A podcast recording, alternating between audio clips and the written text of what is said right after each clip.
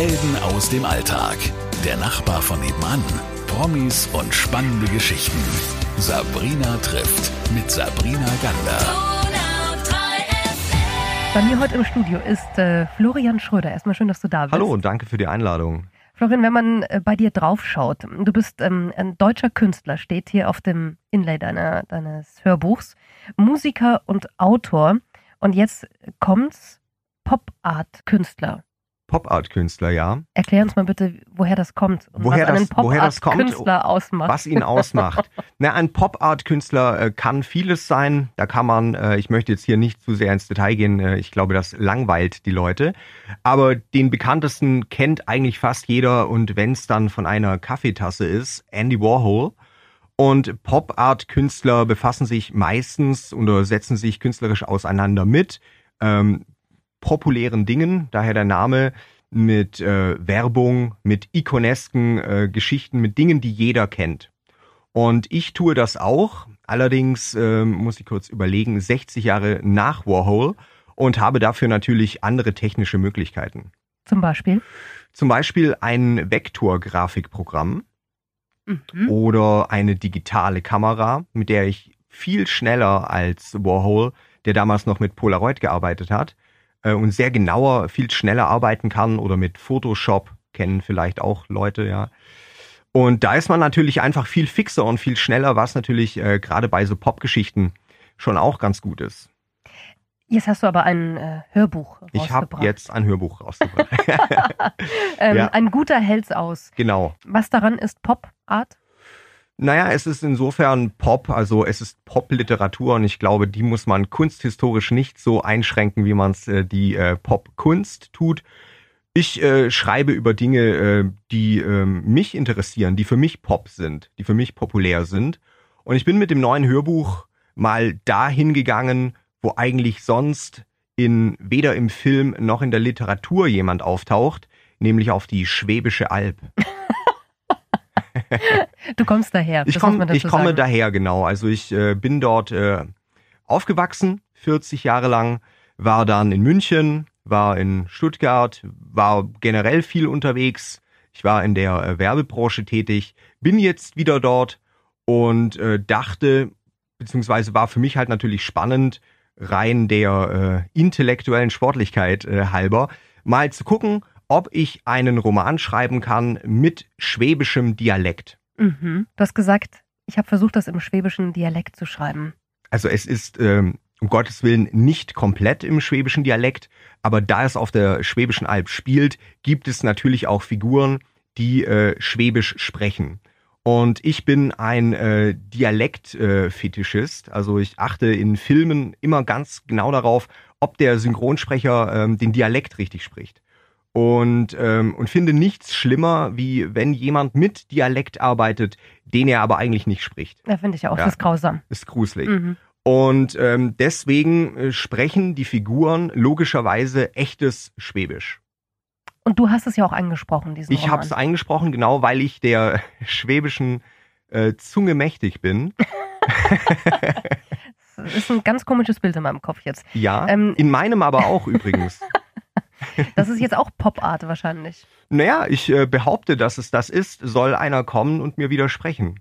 Florian, wer jetzt denkt, das ist so eine Art Regional-Krimi, der dann auf der Schwäbischen so, Alb spielt. Kommissar Scheifele und die schöne Lau. Ja, genau. Mit, äh, ist es das? Mit Kehrwöchle-Dialogen. Nein, überhaupt nicht. Es ist genau im Prinzip der Gegenentwurf von dem, was du mhm. gerade sprichst. Es ist einfach ein, es ist eine Homecoming-Story, also äh, der die, der Ich-Erzähler, ich schreibe meistens immer in der Ich-Form, äh, ist aber, bin nicht ich, logischerweise. Und der kommt über die Weihnachtsfeiertage nach Hause auf die Schwäbische Alb, weil er eine Schreibblockade hat und sagt, er geht dorthin, wo nie irgendetwas passiert, nämlich auf die Schwäbische Alb oder nach Ulm. Du machst dir Freunde. Ja, das ist, ich glaube, das ist schon gegessen. Das ist schon gegessen. Brauchst du nicht mehr. Und was passiert dann? Und äh, dann trifft er seine alten Freunde von, ähm, von, von Jugendtagen. Und äh, die Geschichte geht ganz, ganz langsam los. Also da wird erst mal beschrieben, was ist denn Baden-Württemberg, was ist die Schwäbische Alb, wie sind dort die Konditionen. Und dann schraubt sich die Sache langsam hoch. Ich, wenn es ein Film wäre, würde ich sagen, es ist ein Road-Movie. Oh, okay. Mhm. Jetzt wird's ja noch spannender. Wie ist denn die Schwäbische Alb? Es kommt immer drauf an, ähm, wer auf die Schwäbische Alb blickt. Wenn du 20 bist oder 18 gerade mit ähm, gerade Abitur gemacht hast und äh, du auf die Schwäbische Alb schaust, äh, dort in einem Dorf wohnst mit ähm, 1000 Einwohnern, ich glaube, dann äh, ist die Schwäbische Alb so etwas wie die Hölle auf Erden. Warum das denn? Weil ähm, ich meine, zu meiner Zeit äh, galten da noch verschärftere Bedingungen als jetzt, weil ähm, du hast, also ich hatte damals auch kein Internet Mhm. und ähm, das hast du natürlich heute, aber du schaust ja nur den anderen zu, was passiert in der großen Welt und du sitzt auf dem Dorf und äh, wenn du drei, vier Stunden unterwegs sein möchtest in einem Regionalbus, dann kannst du nach Ulm gehen und dort ganz großstädtisch einen Hamburger essen gehen zum Beispiel. den, Geschm den äh, Geschmack der großen, weiten Welt schmecken und dann kannst du wieder drei, vier Stunden lang mit fünf Anschlussbussen, die du aber echt nicht verpassen solltest, wieder heimjuckeln aufs Kaff. Das Kaff liegt dir aber irgendwie am Herzen, weil du bist ja dahin zurückgekehrt. Ja, mittlerweile ja. Also wie gesagt, ich habe mir die, ähm, ich glaube, man sagt, die Hörner abgestoßen. Mhm. Ich war in München lange, ich war in Stuttgart, ich war wirklich überall rumgekommen. Und wenn du das gemacht hast, also wenn du es mal gesehen hast, dass du eigentlich nichts verpasst, denn das ist, glaube eine der großen Lebensweisheiten generell, Mhm. dann kannst du auch wieder, ähm, wie sagt man da, ruhigen Blutes zurückkehren in den Mutterschoß der Schwäbischen Alb und dort eine ganz fantastische Zeit ähm, haben. Da bin ich mittlerweile, ich bin jetzt 40 und Mhm. dass ich mir mal Gedanken mache über ähm, regionale Produkte. Hättest du mit 18 noch nicht gedacht. Da hätte ich mit 20 hätte ich gesagt, wer ist der, wer ist der Opa? Der, der aber mit, mit 20 war 40 ja auch alt. mit 20 war 40 eigentlich schon mit einem Fuß im Grab. Ja, finde ich auch. Und- Kurz vor der Rente eigentlich. Ja, also Mhm. gefühlt ja. Mittlerweile äh, rede ich mir immer ein, ich, äh, 40 sei das neue 20. da fallen bei uns im Haushalt solche Sprüche. Und jedes, so, ne? jedes graue Haar ist wie ein Schlag ins Gesicht. Ja, das stimmt. Äh, Das, äh, Gott sei Dank habe ich die ja nicht. Ich auch nicht. bekomme die ja auch gar nicht. Ähm, Ja. Das ist ja was Gutes. Ja, und Sag mal- äh, deswegen, also ich habe mit der Schwäbischen Alb äh, schon lange meinen Frieden gemacht. Hört sich so an. Ja. Und, deswegen auch das Buch, also deswegen auch dieses äh, Hörbuch. Naja, es gibt nicht immer einen Grund, warum man etwas macht als Künstler. Den, äh, man erklärt es dann meistens in Situationen wie jetzt und, äh, und überlegt eine halbe Stunde nach dem Gespräch, ah ja, okay, so könnte es ja echt gewesen sein. Du weißt nicht, warum du es geschrieben hast. Na, es war einfach intuitiv. Es war, glaube ich, eher der, wie gesagt, der intellektuellen Sportlichkeit äh, geschuldet, weil ich einfach wissen wollte, ob ich es kann. Weil Mhm. ich äh, Mundart, äh, Bauerntheater, wenn ich es im Fernsehen sehe, finde ich ganz schwierig. Und ich wollte mal wissen, ob ich sowas schreiben könnte auf Surkamp-Niveau. Und kannst du? Das weiß ich nicht, das äh, müssten die anderen beurteilen. Ich bin, was das betrifft, betrifft äh, mittlerweile völlig betriebsblind. Okay. Ähm, du bist nicht Politkabarettist. Nein, ich bin nicht der Politkabarettist äh, Florian Schröder. Das ist sehr wichtig, weil, Das ist gemein eigentlich, oder? Wenn jemand seinen Namen schon so äh, besetzt hat. naja, er schreibt sich mit OE und ist genau genommen in einem anderen Metier. Also ich sehe mich da überhaupt nicht gestört vom äh, Florian Schröder. Ähm, die einzigen, die mir da mal, haben mir ein paar erboste äh, Audible-Hörer hatten mir mal eine Mail geschrieben, ich sei ein elender Trittbrettfahrer, was mir da, äh, was mir da wohl einfällt, Florian Schröder zu heißen. Und und ich Was wollte, fällt dir denn dazu ein? naja, ich würde, ich hätte gerne so einen äh, super exklusiven Namen, so Jean-Baptiste äh, irgendwie Scheifele oder so. So, ein, so einen Namen, den einfach niemand hat und der auch in der Google SEO immer ganz oben auftaucht, ohne dass man dafür Geld bezahlen muss. Wobei mit Florian Schröder bin ich ganz gut gefahren. Das ist halt so ein äh, Max Mustermann-Name, leider. Mhm. Ja, ist jetzt ein bisschen so wie Thomas Müller. Ja, Aber da schwierig. gibt's ja auch Wobei, Bekannte davon. Ja, genau. Und wenn man äh, jetzt natürlich Fußball spielt in der D-Liga in Hintertupfingen, ähm, glaube ich, muss man sich den einen oder anderen äh, fiesen Gag schon anhören wegen Thomas Müller und so. Du musst dir hoffentlich keinen Gag anhören. Pop Art, hast du gesagt, ist das, was, ähm, deine, deine Kunstrichtung ausmacht oder definiert. Deutsche Popliteratur.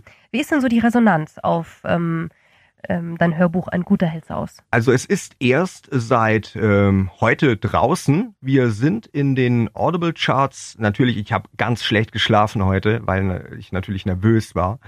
Und wir haben ähm, als der erfolgsgeiernde Mensch, der ich bin, heute Morgen gleich geguckt, äh, wo ich stehe bei Audible. Und ich war auf Platz äh, 27. Heute Morgen schon. Das ist aber ganz schön hoch, du. Das ist schon gut. Wie geht es? Also du, deine Agentin und Also die Schwäbische Alb hat Und die geklickt? Schwäbische Alb hat ja natürlich der Neugierde halber, halber alles mal eingekauft. Nein, keine Aber Ahnung. wie geht das? Ist man ernst? Das ist ja Wahnsinn. Ja, das ist schon gut, aber ich hatte auch äh, ungefähr 25.000 verkaufte äh, Streams mit dem letzten Buch. Sage mir deine Freunde, gibt's auch bei Spotify und Audible. Und, ähm, und auch bei Deezer und Napster und ähm, was es sonst noch gibt. Und äh, da hoffe ich zumindest, äh, dass ich mir da eine äh, kleine ähm, Hörerschaft herangezüchtet habe. Und die bekommen natürlich äh, zwei Tage vor Release alle schon mal ähm, eine Nachricht. Okay, das heißt, die sind schon mal angetriggert, dass du Ja. wieder da bist. Ob die damit jetzt was anfangen können, weil ich jetzt so eine krasse Kehrtwende gemacht habe.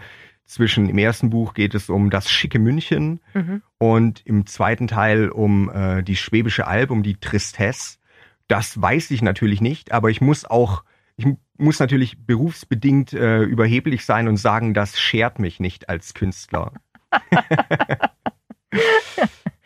Ähm, du bringst mich ein bisschen aus dem Konzept heute. Ähm, sag mal, wovon lebst du? Lebst du nur von deiner Kunst? Mittlerweile muss ich sagen, könnte ich's. Das ist, äh, kann nicht jeder ähm, Junge, kann ich das Wort jung verwenden noch mit, mit 40, darfst du das noch sagen. Klammer. Fragezeichen. Ähm, ja, also ich- davon könnte ich mittlerweile gut leben.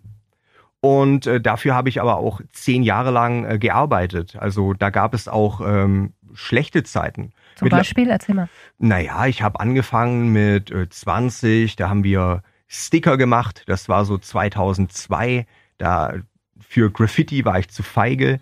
Und, äh, und dann gab es, äh, da hat sich dann so eine, so eine Sub, äh, so ein Submetier entwickelt von Graffiti. Das war so Street Art mit Aufklebern. Mhm. Und ähm, da habe ich ganz gut mitgemischt, wie äh, das Ordnungsamt Ulm bestimmt ein Lied singen könnte. Und dann ging das langsam los. Dann habe ich äh, Flyer gestaltet, ich habe äh, Partys veranstaltet, bin dort selber auch aufgetreten und Als was? als ähm, MC tatsächlich. Ach so, ja. zum Auflegen also. Na, nein, M Oder was? MC ist der mit dem Hast Mikrofon, der neben dem DJ steht. Ah, Mhm. okay, okay. Und das lief eigentlich auch ganz gut. Da war ich dann auch irgendwann mal äh, mit Prodigy, kennst du ja, Ja, vielleicht, klar, That's natürlich. No Good For Me, mal als Headliner bei Sonne, Mond und Sterne. Und, Nicht äh, schlecht? Ja, also das Herr Schröder. War, war, ja. Und das war natürlich halt alles ganz cool eigentlich. Und irgendwann ähm, kam ich dann auf die Idee, also man, es kommt, ist ja nicht so, dass man irgendwann sagt, jetzt habe ich die Idee, also wenn, wenn ein Leben verfilmt wird, dann gibt es immer diesen Moment, diese eine Szene, wo der Künstler dann irgendwie so einen Geistesblitz hat. Im Ah. Morgentau auf der Wiese Ja, stehend. genau. Oder der sieht so einen Bus vorbeifahren mit einer Werbung und hat dann den, äh, die Erleuchtung. Mhm. Und äh, das passiert ja so nicht. Das sind, wir sprechen hier ja von äh, 20 Jahren. Also äh, das ist schon eine Zeit. Und ähm, ich habe dann irgendwann, ähm, da ich ja schon der Pop-Art selber auch sehr zugetan bin und großer Fan bin davon, irgendwann gesagt, ich gebe mir einen Markennamen. Und das ist Vokasoma. Und Vokasoma ist im Prinzip ähm, die Idee, als Künstler selber hinter einer Marke zu verschwinden. Mhm. Sprich, äh, Warhol druckt äh, Coca-Cola und äh, Elvis Presley und Marilyn Monroe. Und ich sage, aber das ist natürlich ein künstlerisches Konzept, ich sage, ich bin selber das Produkt. Ich bin selber Coca-Cola. Mhm. Und ähm, Und warum Vokasoma? Was ist das? Vokasoma ist ein, ein Fantasiename. Also ich war selber ja lange in der Werbebranche unterwegs Mhm. Und dachte, das lässt sich schön schreiben. Also mit dem W und dem O, Mhm. dem S, schön viele Rundungen drin und äh, ist natürlich auch so unikat, dass man das bei Google sofort ganz oben findet. Also besser als Florian Schröder, meinst du? Florian Schröder ist sehr schlecht, Vokasoma ist sehr gut. Also pass mal auf, auf deinem Cover steht aber Florian Schröder. Ein guter hält's aus. Ja, weil niemand- Ungekürzte weil- Autorenlesung. Wo ist der Vokasumma? Ähm, hinten drauf müsste die, äh, die Brand, Ja. das Label stehen. Stimmt. Das Ja. ist dein Label sozusagen. Ja, in dem Fall agiert Vokasoma als Label fürs Hörbuch. Okay. Weil, ähm, naja, wer sollte es denn sonst machen? Wir hatten da mit ein paar Verlagen mal äh, vage Gespräche und da tun mir wirklich alle Autoren leid, die äh, sich nicht, wie ich, selber gut vermarkten können. Finde, wir, wir haben das heute zusammen sehr gut gemacht. Ja, F für dich, für den Mann hinter der Marke Vokasoma, Florian Schröder, haben wir das heute definitiv gut gemacht. Und ich bin gespannt, wohin dein ähm, neues Werk, ein guter hält's aus, bei Audible und bei allen anderen Charts ich auch. geht. Vielen Dank für nach, nach dieser Sendung und nach diesem Interview sicher. die. Das wird einschlagen. Ich sehe, ich sehe es auf jeden Fall 10. schon. Ich denke, du denkst vielleicht an mich, wenn du dann in Hollywood bist. Ruf mich einfach an, wo es Cabrio ist, ich hol's ab. Okay, Florian Schröder war heute da. Vielen, vielen Dank Vielen für Dank das für die sehr Einladung. unterhaltsame Interview. Dir alles Gute. Dankeschön. Tschüss. Tschüss. Helden aus dem Alltag. Der Nachbar von nebenan. Promis und spannende Geschichten. Sabrina trifft mit Sabrina Gander.